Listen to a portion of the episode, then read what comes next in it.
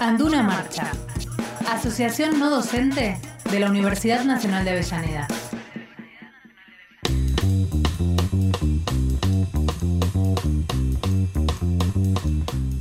Está en el estudio con nosotros Ana Laura Ruggero, secretaria general de Anduna. ¿Qué tal, Ana? damos Buen la día, ¿cómo bienvenida. ¿Qué tal? ¿Cómo están, compañeros? Muy bien. También está Luis Fogliasa, ¿eh? el secretario adjunto de ¿Todo gremio. Muy bien, muy bien. Bueno, este, se vienen las elecciones, ¿no? Ese es el tema de hoy. Se vienen las elecciones, bueno, ya hubo una presentación de lista, ahora estamos esperando el resultado de la Junta Electoral, que tiene, bueno, el periodo para, obviamente, Ujú. observar o, bueno, decir que está ok, se pasa a la oficialización de la lista. Pero, bueno, ya hay, hay una propuesta de varios compañeros de diferentes áreas y, y, bueno, y, y esto lo que buscamos siempre es que sea lo más amplia la participación posible, lo hemos, yo lo he hablado en todas las reuniones que tuvimos tanto informativas como de asambleas para bueno para esto para seguir construyendo este tipo de, sindicalismo que venimos construyendo eh, con diversidad con, con diferentes compañeros y compañeras que, que apuestan a la construcción colectiva por sobre todo. Eh, cu- ¿Cuál sería, cu- cuando, cuando el proyecto es de continuidad, ¿no? Este, ¿Cuáles serían la- la- las nuevas propuestas? eh? ¿Cómo, cómo, cómo seducir eh, a los trabajadores para que, para que apoyen a la lista? Mira, por sobre todo, eh, primero, no solamente mirar a futuro, sino mirar todo lo que se construyó hasta ahora con un sindicato que obviamente, como siempre decimos, somos chicos en el sentido de, de la cantidad también de afiliados, más allá que tenemos el, más del 95% de la planta afiliada. ¿Qué, qué estaremos? en tre- 300, ¿Más de 300? Eh, afiliados hoy son 248 compañeros. Ah, ah, tenés el número exacto. Sí, Perfecto. Sí, si no, no sería la Secretaría General. Está bien. controlando cada una de las afiliaciones. Eh, no, pero por esto, por, por esto que tiene que ver también con el crecimiento, yo creo que en algunas reuniones lo he dicho, eh, Anduna creció mucho después de, en cantidad de afiliados después del 2016. Ujú. Así que ahí fue como el, el gran... que fue también cuando nosotros desde el sindicato promovimos un pase a planta generalizado, una lucha de la paritaria local que fue de 36 compañeras y compañeros que estaban del área de servicios generales, que había no había una propuesta para, digamos, para la efectivización de, de ese sector, sino que en su momento se quería terciarizar. Ujú. Y ahí fue una gran discusión que dimos no solamente desde el gremio, sino también de la federación, que son parte del convenio colectivo de trabajo y parte de nuestro agrupamiento, que es Servicios Generales. Ujú. Y bueno, fueron ese, ese paso. Creo que ese fue un momento, digamos, de consolidación del gremio en muchos, en muchos sentidos. Y en esa, bueno, en ese, en ese pase masivo también estuvo presente nuestro secretario de organización en aquel momento y, y hoy también, porque es Mauricio de Alessandro. Eh, bueno, celebrando esa conquista y esa mm, dignificación, porque cuando un compañero está en la planta de una universidad pública es, es esto, es estabilidad, es, es- Ujú. es, es trabajo digno. Así que creo que después de ese momento también tomó y sigue tomando fuerza la paritaria local en muchos sentidos. Eh, bueno, en las últimas reuniones de, de paritaria locales tuvimos lo que es, eh, también discutimos el adicional por riesgo, que ahora ya sale con la nueva liquidación para todos los compañeros que tienen esas funciones de acuerdo a lo que establece nuestro convenio colectivo de trabajo. Eh, son muchas las discusiones que se dan en las paritarias y yo siempre refuerzo y celebro que, que los logros se vean concretados a través de eso, ¿no? Como también ahí está la compañera Roxana trabajando con todo lo que es el plan integral de capacitación, con la parte empleadora está el compañero paritario Ariel Somoza y este- estamos trabajando en eso también conjuntamente con nuestra federación. Eh, entonces, digamos que son varios logros que se van dando en el tiempo y que yo fundamentalmente refuerzo que sea en el ámbito paritario. ¿no? Ujú. Eh, y a futuro, obviamente, que tenemos un, un- un montón de objetivos que tienen que ver no solamente con la consolidación de la planta, que es lo que ahora estamos discutiendo a nivel nacional, eh, que es la estructura no docente y es la planta orgánica funcional, con todo el proceso que después viene, obviamente, de, de estabilización, que son los concursos, ¿no? Claro. Ujú. Y bueno, y ahí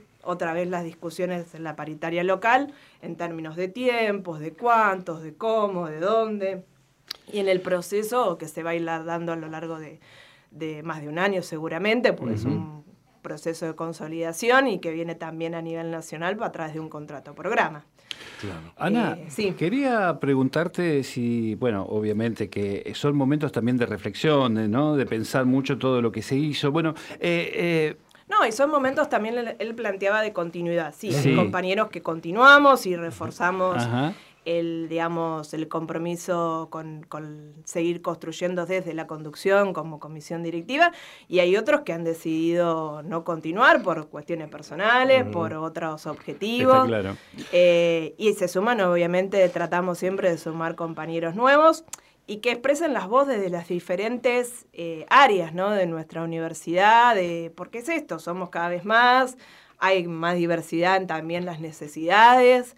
Eh, y una... una yo siempre digo, cuando uno toma la representación gremial, primero que nada tiene que ser trabajador eh, y sentirse, reconocerse trabajador y ser ejemplo en cuestiones de trabajo. Nuestro, yo siempre cuando vienen compañeros a veces planteando determinadas cuestiones, yo digo, mira, primero que nada, el que quiere representar a otros tiene que tener, saber defender un interés colectivo y no particular ni individual, y sobre todo ser ejemplo en el tema de laboral. ¿no? Porque yo no puedo representar o ser representante de algo que no ejerzo. Eh, fundamental, nuestro sindicato siempre digo lo mismo, vamos a defender a cada compañero y compañera y compañera que trabaje. Claro, pero además estamos en una institución que es absolutamente colectiva, si no, no se puede trabajar desde, el punto de vista personal, tiene que ser colectivo. Para el armado de la lista nos sirvió mucho Acércate, las, reuniones informativas en esas cuestiones, que bueno, que se fue avisando que estábamos en un proceso eleccionario, donde hubo mucha gente que se acercó, nos planteó sus inquietudes, y de ahí se empezó a, empezar a construir un poquito, bueno, qué, qué propuestas tenés, qué es lo que podemos hacer, en qué es lo que puedes aportar, qué es lo que puedes sumar, cuáles son las cosas en donde te puedes ver identificado. Bueno, ahí se fue un poco hablando, haciendo una, como una negociación, por así decirlo, para con las personas. Y la verdad que, se van a llevar una linda sorpresa con la lista porque, como dijo Ana, es una lista muy representativa, con gente de todas las áreas y con mucha expectativa futuro en qué hacer y, digamos, y cómo llevar a cabo un montón de cuestiones que capaz que hoy se nos escapaba un poco las cosas, pero en el buen sentido, se nos escapaba porque veníamos con muchas cosas por encima y a veces hay que estar un poquito atrás a las cosas y, bueno, y la idea es ahora seguir y avanzar sobre cosas que ya hicimos, ver lo que se hizo, digamos, con, con la impronta que se hizo y bueno, ahí ya está marcada, digamos, la base sólida que es lo que nosotros siempre queremos, ¿no? que es ir de a poco con una base sólida, que es lo que después queda el futuro. Nosotros nosotros justo fuimos un acto, ustedes te hablaron también con Archu y de los 90 años de, Atul. Nosotros buscamos eso, es buscar una base sólida, o sea, tratar de, digamos, de ir generando en el sindicato en, Anduna es esa solidez digamos, de lo que fuimos haciendo y seguir sosteniéndola en el tiempo. No hacer algo que después se caiga. Por ejemplo, ahora estamos pensando en los concursos, han hablado de la capacitación. Estamos pensando ya en largar los planes integrales de capacitación para que cuando realmente se efectivicen los concursos, el compañero esté a la altura de las circunstancias. Esté listo para dar el y esté listo y esté preparado para eso. Y que no sea nada más que quede como, como que no, estamos con los concursos, estamos con esto, no. Estamos en el plan integral de capacitación, estamos en un montón de cuestiones que obviamente en las discusiones paritarias y en toda la discusión donde se da, es complejo, pues son discusiones complejas, pero bueno, por suerte van llevando, van llevando a un puerto y eso es lo que nosotros estamos buscando como primordial, ¿no? Primero, la, digamos, algo concreto y sólido en cual seguir armando y seguir avanzando en eso y no viniendo con fantasías ni, ni lujos, digamos. Hay algo que quisiera este, este, resaltar. Ya lo hablamos en el, primer bloque que hicimos de este ciclo, pero me gustaría volver a, resaltarlo porque creo que es importante que, todos los compañeros lo sepan. Aquellos que forman parte del gremio o que van a formar siguen trabajando cumpliendo sus siete horas. Acá no hay comisión. Digo, no hay trabajadores en comisión como en otros gremios que son más grandes y que, bueno, dejan de hacer su trabajo para pasar al sindicato. Acá todo el mundo sigue laburando como, como el día anterior. Lo que tenemos por paritaria local son determinados permisos para lo que se había armado en su momento como el área de juventud, ¿por qué? Porque participan en determinados congresos. Claro, determinados permisos. claro, determinados permisos, determinadas, eh, digamos, actividades o jornadas que aparte se notifican, porque nosotros lo tenemos que notificar primero al, rectorado y a la parte de recursos humanos, para obviamente tener las licencias correspondientes, y las tenemos, obviamente, por ley de asociaciones sindicales, corresponde tenerlas a ser parte de la comisión directiva del sindicato y o parte de alguna de las eh, secretarías o comisiones que, que trabajan para el sindicato. Eh, pero eso también lo negociamos a nivel particular, ¿no? Porque si no, a los únicos que les correspondería sería la comisión directiva. Claro, claro. Eh, Luis recién mencionaba el, cumpleaños del gremio Hermano de la Plata. Es un lindo espejo para mirarse, ¿no? Eh, ese gremio. Y es un gremio basado en la lucha, y que obviamente vivió otra historia. Bueno, al estuvimos ahí presentes y recordaban, ellos tuvieron muchos compañeros desaparecidos durante la dictadura militar. Y bueno, obviamente que un gremio que pasa por esas historias y esos sucesos, en este caso trágicos, eh, habla de, esa fuerza, de esa construcción, de esa hermandad con el otro, del compromiso, de esa solidaridad, que, que, bueno, que básicamente son las luchas las que forjan esos lazos, que bueno, son irrompibles, ¿no? Justamente él hacía mención. Nos iba poniendo la piel de gallina. Muy detalladamente todo lo que había pasado, sucedido desde la que. Historia del gremio. Desde el que estaba hasta llegar a los días actuales. Con una precisión y un detalle que realmente vos decías, claro, bueno, hay que pasar todo esto, digamos, para fortalecer hay que haberlo vivido, esos vínculos que ellos tienen. Claro, es así. Eh, bueno, eh, ¿cuál sería el mensaje para los trabajadores que se vayan a incorporar al gremio y para los trabajadores en general, pero por separado, para uno y para otro. Para los que se suman en la tarea gremial, bueno, yo lo he dicho en muchas reuniones informativas, la tarea gremial es 24/7. Nosotros, para hacerlo bien, ¿no? Para hacerlo, para que dé resultados y para que la organización gremial siga creciendo más allá de las personas. Eh, es esto de, de estar y de escuchar al otro un compañero que está dentro de un sindicato muchas veces asume la función de psicólogo, de hermano, de un montón de, funciones que a veces no tienen que ver solamente con dar un beneficio gremial, ¿no? Tiene que ver con la escucha del otro, con tener determinadas eh, acciones que tienen que ver la resolución inmediata de problemas. Cuando decimos, eh, bueno, nosotros los peronistas decimos si hay una necesidad, hay un derecho, esas necesidades a veces son urgentes y no entienden de los tiempos que pueda tener una determinada organización. En nuestro caso, la universidad. Entonces, tenemos siempre que tener las herramientas eh, necesarias, los actores necesarios para dar esas respuestas inmediatas. Y para todos los trabajadores, en esto de. Nosotros hemos recibido muchas, muchas veces estos reconocimientos de compañeros y compañeras de que estuvimos en el momento justo y donde teníamos que estar y dando la respuesta que teníamos que dar. Entonces, de eso estoy eh, más que orgullosa de con los compañeros que siempre trabajamos y militamos gremialmente el sindicato porque hemos recibido esas respuestas también de nuestros afiliados y donde también recibimos reclamos, fuimos a, dar una solución en, los tiempos que se tenían que dar. Y siempre diciendo esto de qué podemos hacer y hasta dónde podemos dar soluciones. Nunca, bueno, creo que recién lo dijo Luis, nunca vendimos pajaritos de colores, siempre siendo conscientes de, la fuerza que tenemos y de lo que se puede llegar a, a lograr en los tiempos que se pueden llegar a lograr eh, estos logros que siempre digo son, son colectivos.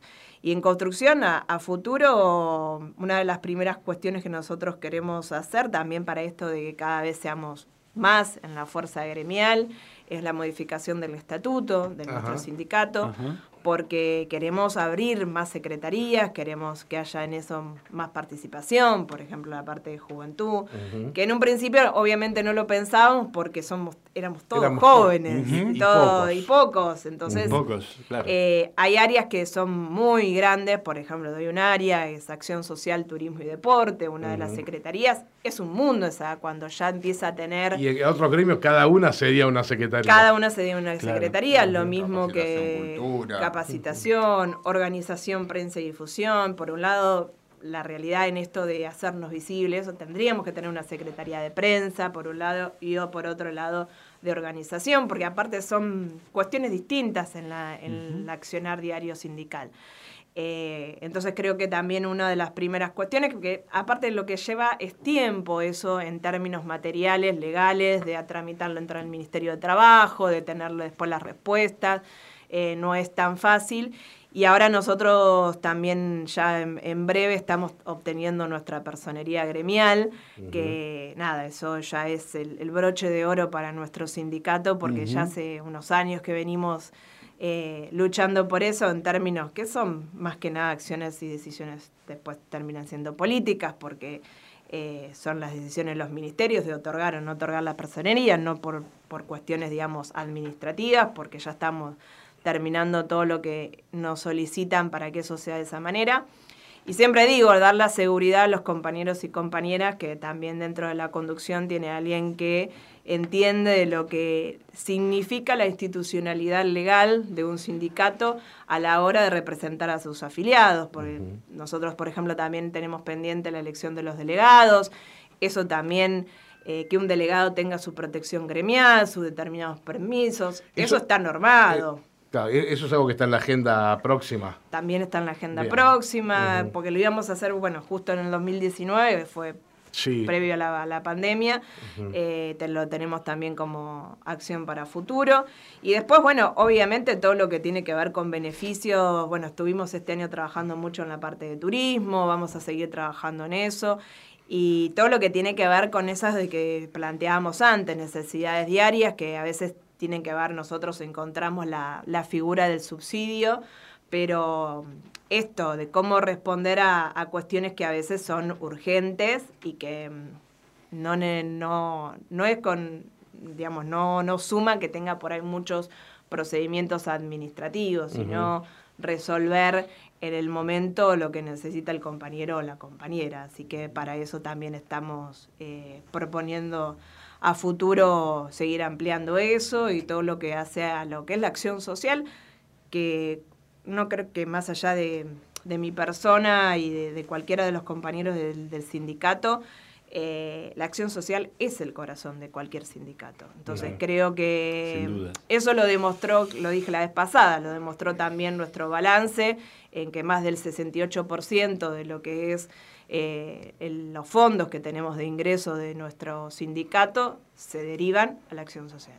Bien, bien. Bueno, eh, para ir cerrando este bloque, no sé si hay algo más de las elecciones que nos haya quedado pendiente. Si no, me queda una pregunta final que tiene que ver con la ley Micaela, eh, que nos toca a los, a los no docentes. ¿no? ¿Quedó algo pendiente del tema elecciones? No, no. no. Bueno, Ana, este, eh, se firmó ¿no? Un, convenio, ya está todo listo para que los no docentes hagamos la ley Micaela. Sí, se, terminó de cerrar eso por la paritaria local, ya se empezó la, una de las primeras cortes, eh, ya empezaron compañeros a tener la, la, formación, ahí para el lanzamiento se estuvo invitada la directora de Equidad de Género del Ministerio de Mujeres de la provincia de Buenos Aires, Claudia Lázaro, con algunas compañeras y obviamente las encargadas del taller, que son las encargadas del programa de género de, la universidad, la compañera Victoria y otra compañera tallerista. Así que ya empezó una de las primeras cortes, después hay hasta noviembre. Eso te iba a preguntar, hasta noviembre ese, ¿no? Sí, hasta noviembre para, bueno, obviamente que tiene que ser para, para todos los trabajadores y trabajadoras no docentes.